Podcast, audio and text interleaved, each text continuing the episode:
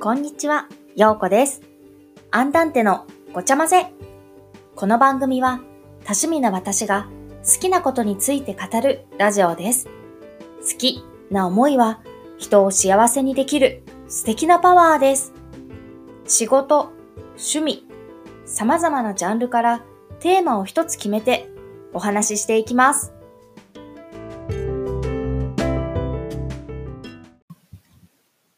始まりました。アンダンテのごちゃ混ぜ。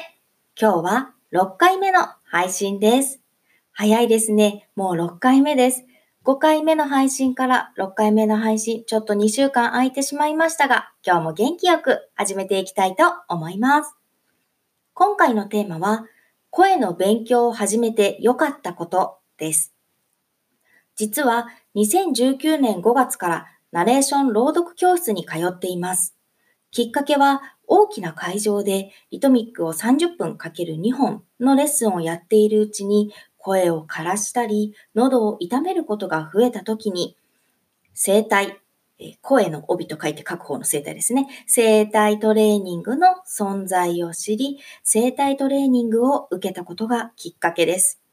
教室に通い、どのようになっていったのか、詳しく今日は声について話していきたいと思います。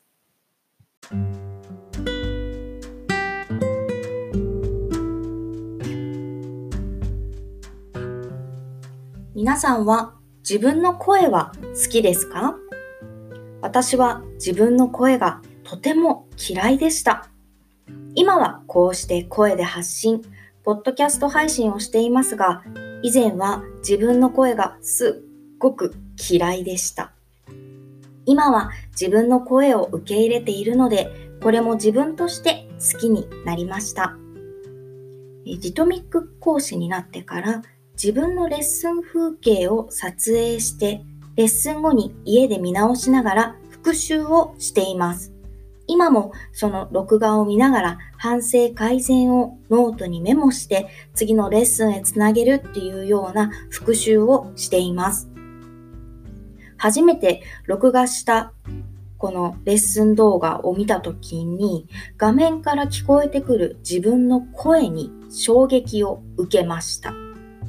私、もう少し低いかっこいい声だと思っていた。私の声、思っているより女の人の声って感じがするという衝撃です。勝手な思い込みです。クールでかっこいい女性を想像できるような声だと思ってたんですけれども、なんかかけ離れていますよね。私の声。なんかクールでかっこいいっていうところにはいない声だと思うんですけど、もう最初に受けた衝撃は忘れられないです。でも、受け入れなければならない自分の声。嫌い嫌いでは先に進めません。じゃあ、どうする？となった時に相談したのが、和歌山市で活躍されている劇団ゼロの女優さんでした。個人で声帯トレーニング方法、発声の仕方や姿勢を学び、自分でできることは日頃からトレーニングするようになりました。すると声が枯れることがなくなってきました。正しく声を出す方法を知ることで声について興味を持つようになりました。また、演奏活動を行うことが多いので、その中で司会進行をすることもとても多いんです。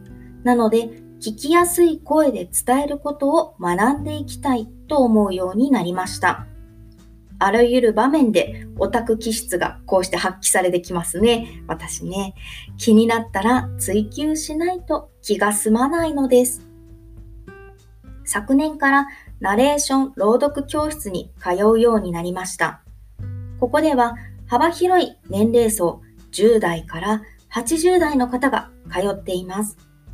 幅広い年齢層の方がいるというのは本当に深い学びを得ることができる素晴らしい場所だなぁと感じています。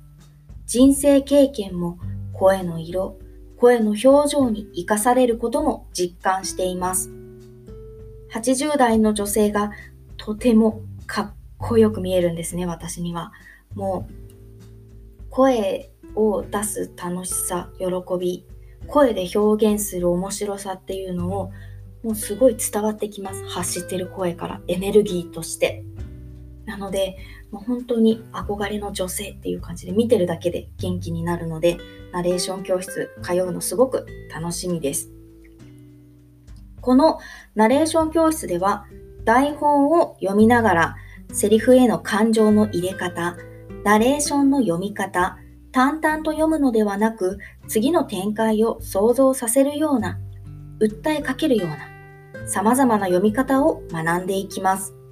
その中で場面を想像して声を出す面白さを知りました。ナレーション教室に通うようになり、どのような変化が現れたのか。聞きやすい声、聞いているだけで元気になる声、立体感のある声。リトミック教室やイベントでの司会進行、このポッドキャスト配信への感想で声への感想を多くいただくようになりました。このポッドキャスト配信を夕飯作りながら聞いていますという感想も届きました。ありがとうございます。今回、配信まで日数が空いてしまったのですが、更新早くというメッセージをいただいたり、聞いてくださる人がいる嬉しさと更新しようという意欲が湧いてきて相乗効果でいいなぁと感じています。このごちゃ混ぜへの感想お待ちしています。ごちゃ混ぜ公式ツイッターでも感想お待ちしていますよ。ツイッターはアットマークごちゃ混ぜ45で検索してみてくださいね。また、夢の一つに、この番組は何々の提供でお送りします。というセリフも行ってみたいので、もしスポンサーしてくる、してくださるリスナーさんいらっしゃいましたら、ぜひご協力お願いします。夢は言葉にすると叶うので、スポンサー募集も行ってみました。これからも、ポッドキャスト配信楽しみながら、声の勉強も続けていきたいと思います。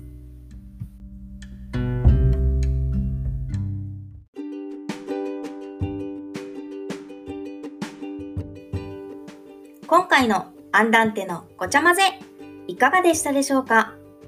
今回は声の勉強を始めて良かったことについてお話ししました。先日、とあるレストランでのパーティーに出張演奏に行きました。その時、私はナレーションとして出演しました。曲の雰囲気やバイオリンの音色に合うように、ピアノの音に合うように、声のトーンや抑揚も変えて曲の一部となるようにナレーションしてみました。すると、ナレーションが入ることで曲や演奏者の深みが出て素敵な流れができるんですねというような感想をいただきました。曲の世界観を声で伝える面白さの沼にますますハマってしまいそうとワクワクしました。ナレーション修行中ですが声で伝えることはとても楽しい。これからも勉強を続けていきたいと思います。さあ、次の配信は何についてお話ししましょうかね。それも楽しみながら、楽しんで考えながら、また一週間過ごしていきたいと思います。ではでは、次回のアンダンテのごちゃ混ぜでお会いいたしましょう。バイバーイ